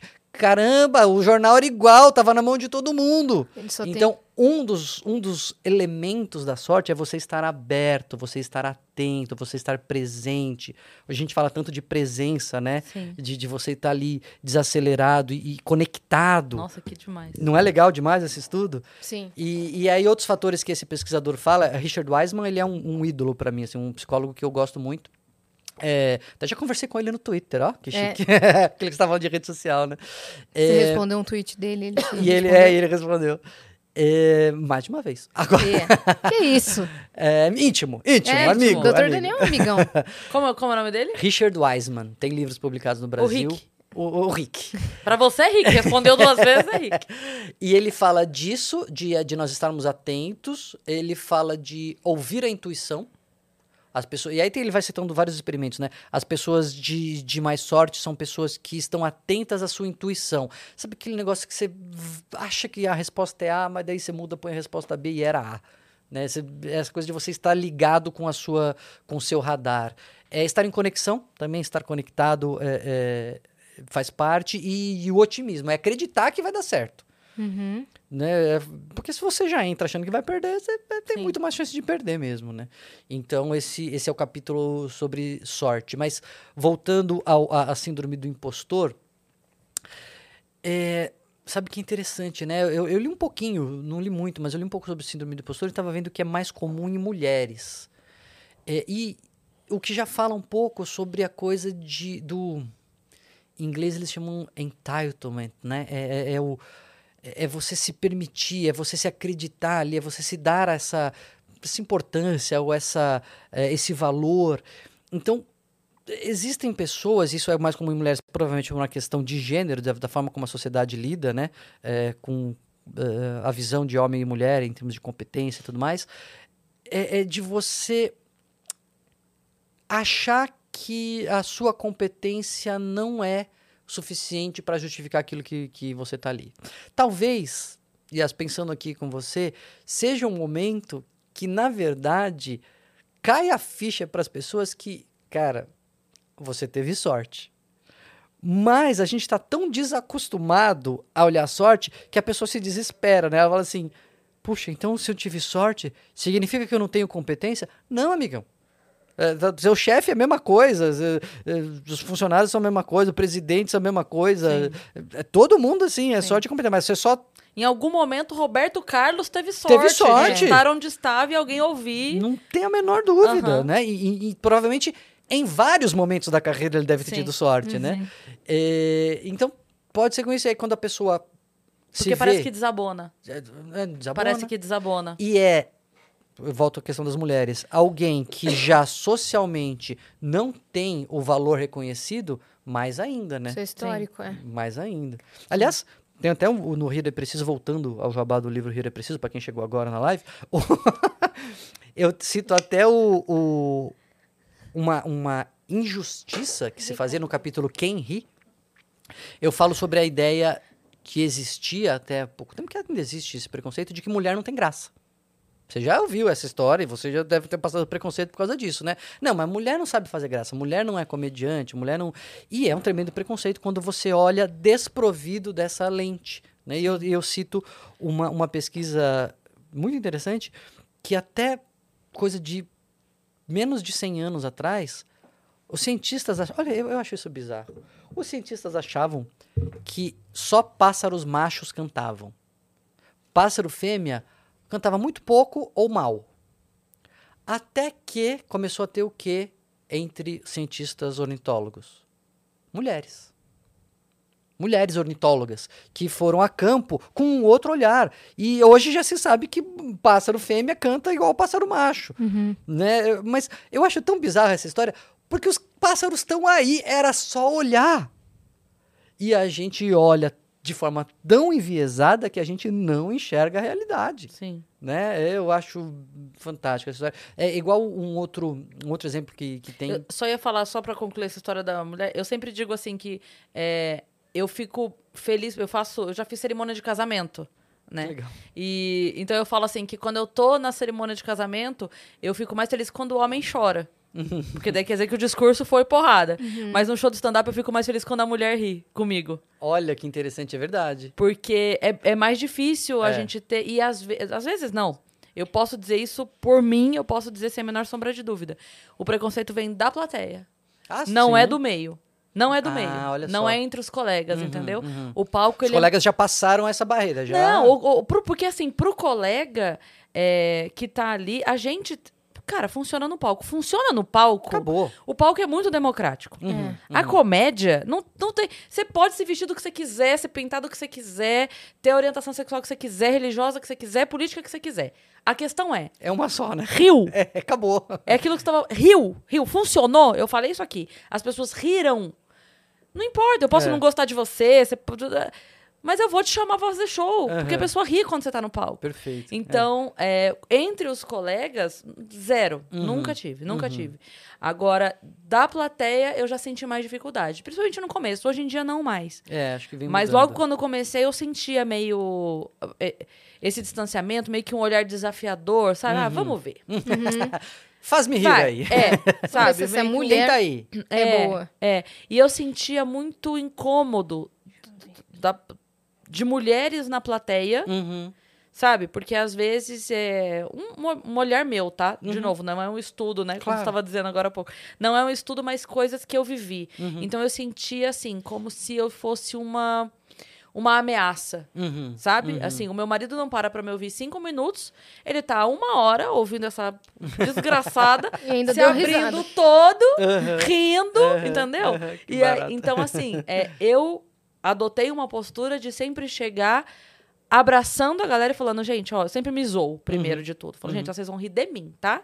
Vocês dois aí vão rir juntos de mim. Relaxa. Aham. Não tô afim do seu marido, tá tudo certo.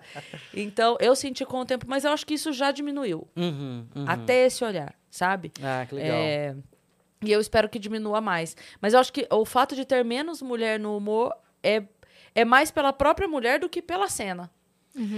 Entendi. É. Porque a gente. Porque o humor ele precisa de uma falta de vaidade. Uhum. É, porque você se, se borra todo ali, né? É, Você- você- é, você se- É. Que é mais difícil despido, pra né? mulher ter. Uhum, Você, se, né? Se você, você mostra a sua, sua Se vulnerabilidade, zoar. né? É, tô- entendeu? Porque o cara, ele sobe no palco, ele vai fazer piada com ele, ele fala, tô gordo, tô broxa, todo mundo hahaha. Uhum, uhum. A mulher fala, tô gorda, tô frígida, É verdade, né? Interessante. sabe? Sim, Então sim. eu acho que é nesse lugar, eu acho que as mulheres que tem na comédia são muito desprovidas dessa vaidade. Uhum. De- é é importante dizer dessa vaidade, porque às vezes a pessoa fala assim, ah, tem vaidade sim, arruma o cabelo, mas não é disso que eu tô falando, Sim, demônio. claro, Tô claro. falando dessa vaidade de, de poder zoar, Sim, de sim. poder, não, vamos rir, Rir de, de mim, si mesma, vamos... é. é. É Tem uma, uma comediante, eu ia citá-la quando a gente estava falando eh, sobre o rir do sofrimento e rir na doença, eh, que eu acho. É, é- é outro next level, né? Aquela mulher que é a Tig, Tig Notário. Ela é, é, tem pelo menos dois. é, é, tem um documentário sobre a vida dela na Netflix e tem. Acho que show dela, e tem um show dela também, que ela faz um show sobre o câncer de mama que quase a matou. É um negócio. E Meu ela se, se coloca ali de um jeito.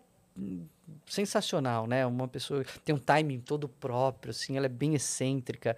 Eu acho ela. Sou fã, fã da E Tig. com certeza, esse texto ajudou a ela, antes de ajudar qualquer outra pessoa. Com certeza. É, eu digo porque eu, eu já tive situações na minha vida que eu coloquei na comédia e é uma libertação. É. Você ri do assunto, você ri do tema, é, é aquilo que a gente tava falando, é você ser superior a isso. É. Isso, é, isso é menor do que eu. Eu faço eu rio. A história do Peter Pan, eu rio no. Não, o Simba, né? Eu, rio, na cara, do perigo. É, então é isso, eu rio na cara da desgraça. Sabe? Bate forte, porque eu vou bater forte É. também. Uhum. Ela, ela, então, só o, o spoilerzinho, só o que é o documentário da- sobre a Tig, conta ali que ela estava com uma internada com uma doença é, é, quase fatal, aí a mãe, uma internada, a mãe morre, enfim, a mãe fica muito doente, é, e aí ela tem o diagnóstico de câncer, e no mês seguinte, semana seguinte, ela tem show.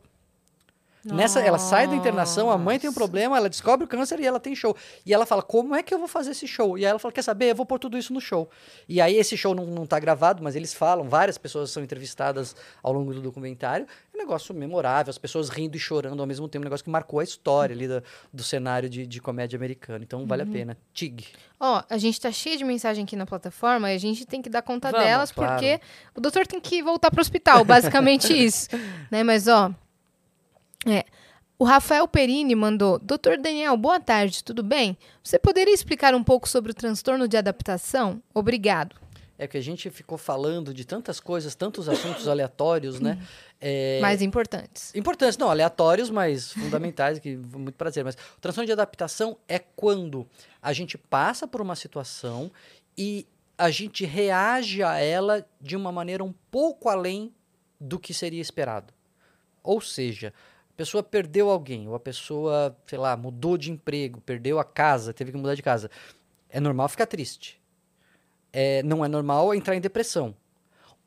O transtorno de adaptação é quase que o meio do caminho. Ela está triste além do que devia, ou ela está ansiosa além do que devia. Isso já prejudica a pessoa, mas ainda não caracteriza uma depressão ou um transtorno de pânico, por exemplo. E aí precisa tratar, cada caso vai ser um caso. Às vezes eh, você vai só esperar o tempo passar, às vezes vai fazer uma terapia de suporte. Se for um pouco mais grave, você já pode eh, tratar como se fosse depressão. Então, cada caso vai ser um caso. Mas é isso, é um é é uma reação além do normal, mas que não chega ainda a caracterizar um, um diagnóstico como depressão. Ou... Esse é o transtorno da, De da adaptação. adaptação. Legal. Tem um vídeo no canal, quem quiser se inscrever lá, Daniel Martins de Barros. Ah, boa. Tem um vídeo sobre transtorno de adaptação. Perfeito. Ó, o Omar Furlan Júnior mandou boa tarde a todos. Sobre a história das partes do frango, minha avó paterna tem a versão dela. O que muda é o final. Ela não gosta das partes nobres do frango, para ela não tem sabor. Já as partes menos carnudas, pé, cabeça, costelas e pescoço, são os que dão prazer a ela.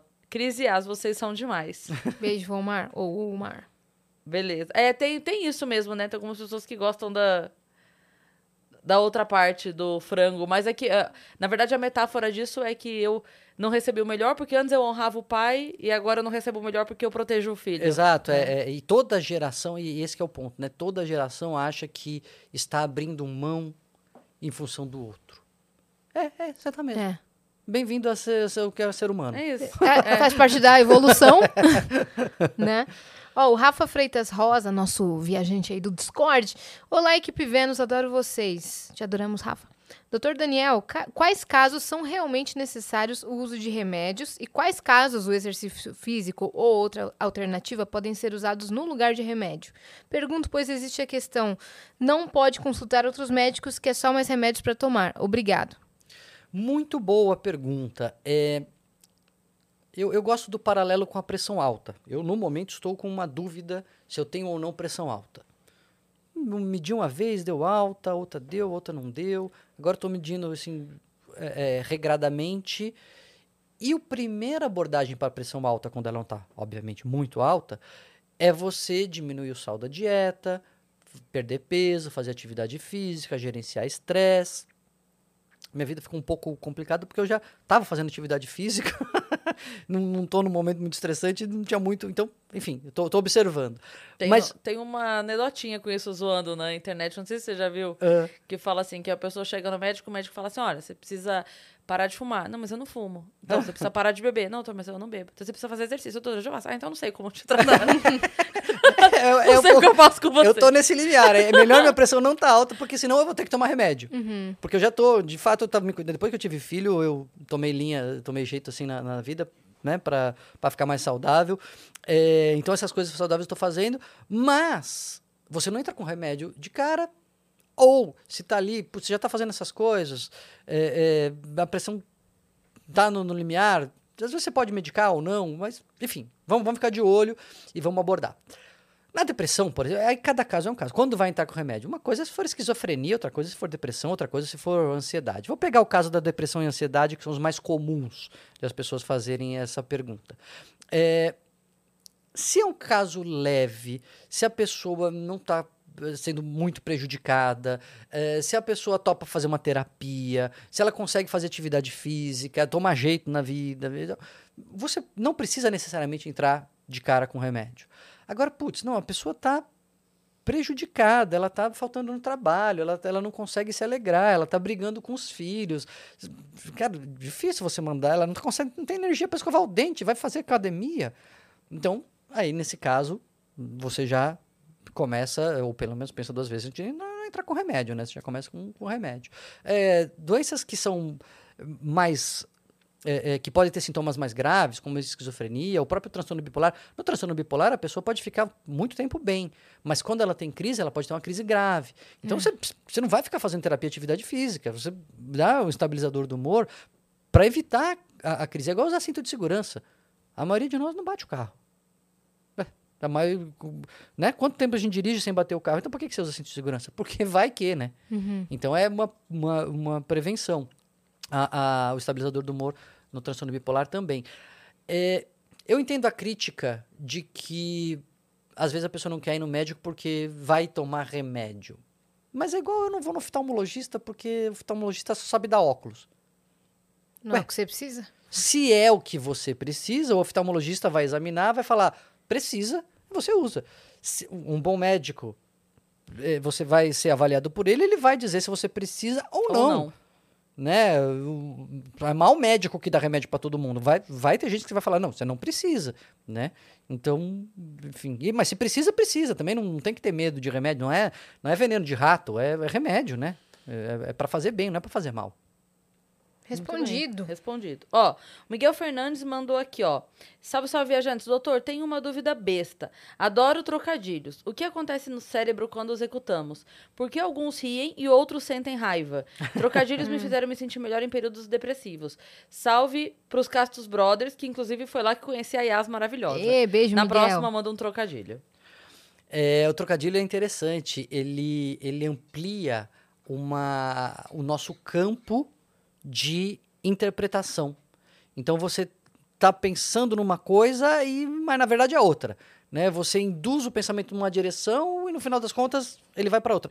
Ele, ele é o, a síntese, talvez o, o, o, o, o sumo mais concentrado do que é uma piada. No fundo, é uma piada, um show inteiro de stand você ir levando a pessoa para uma direção e, e, né, e fazer esses desvios. O trocadilho ele faz isso de uma maneira muito concentrada. E essa reinterpretação quando a gente precisa reinterpretar um negócio, falar isso estava errado, mas é um erro divertido, é um erro benigno, é um erro não ameaçador, normalmente isso traduz, se traduz em riso. Aliás, o riso é provavelmente é, é existe para isso, para a gente sinalizar que estava errado, mas estava tudo bem. Uhum.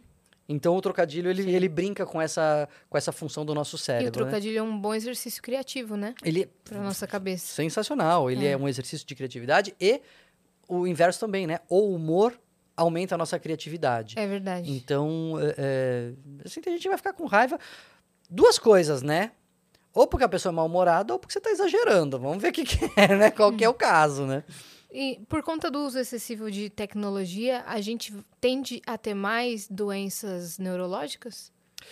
Então, tem uma, existem estudos que mostram associação entre, por exemplo, depressão e o uso das redes sociais associação. Ou seja, quem tem mais depressão usa mais rede social. Mas o que, que veio primeiro?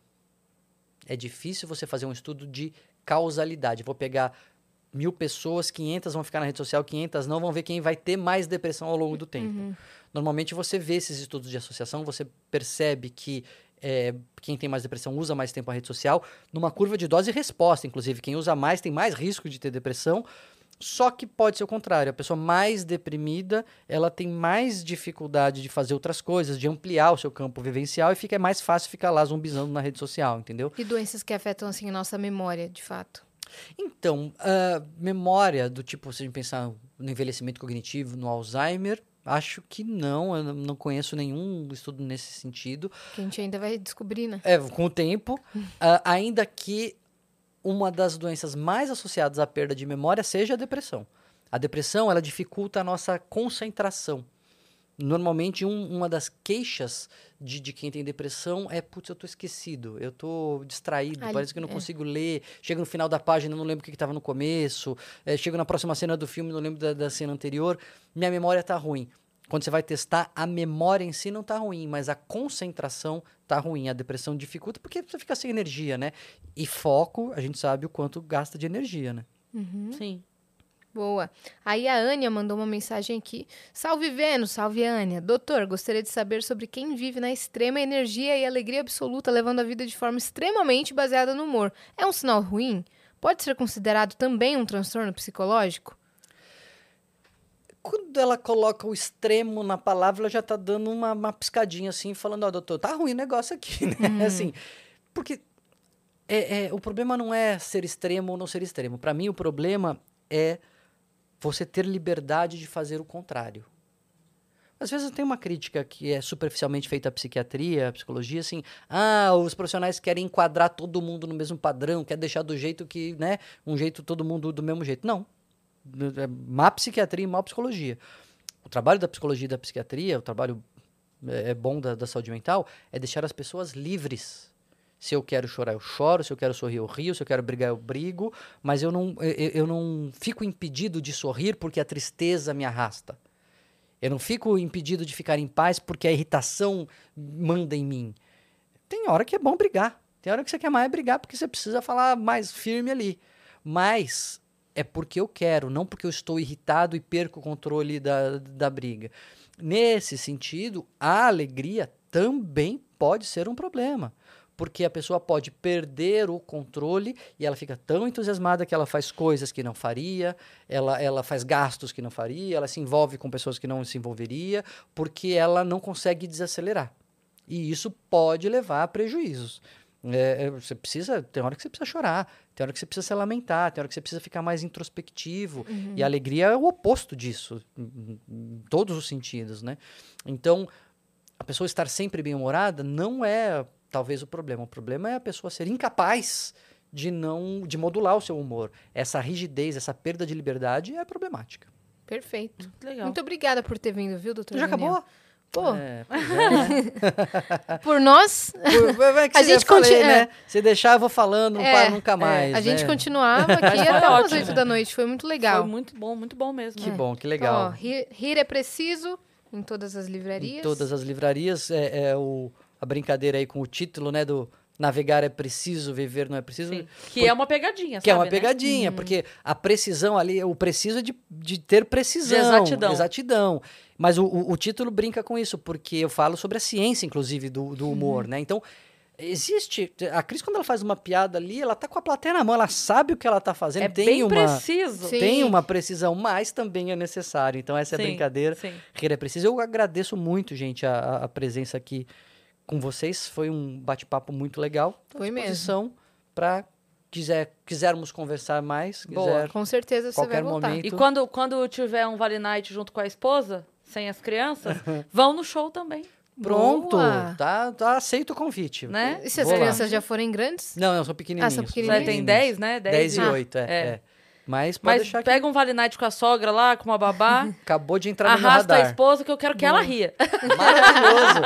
eu vou lá e ainda vou falar, Cris, eu vim. Isso, oi, eu vou boa, lá no boa, bastidor, boa. Aí um oi, sim. né? Deixa suas Legal. redes sociais pra galera acompanhar seu canal no YouTube, que Meu canal é. Daniel Martins de Barros, só colocar lá, é, já, já encontra. E o, nas redes sociais o principal é arroba Daniel M. Barros, tanto no Instagram quanto no Twitter. Boa. Perfeito. Você que ficou até aqui, se inscreve aí no canal do Vênus pra gente chegar logo a um milhão de inscritos e fazer a nossa festa de um milhão. Também nos sigam em todas as redes sociais, arroba o Vênus Podcast. E nas nossas redes pessoais, sensuais. Aham. Cris Paiva com dois S e As e assim. Segue a gente lá. Até amanhã que tem mais, tá bom? Beijo. Beijo.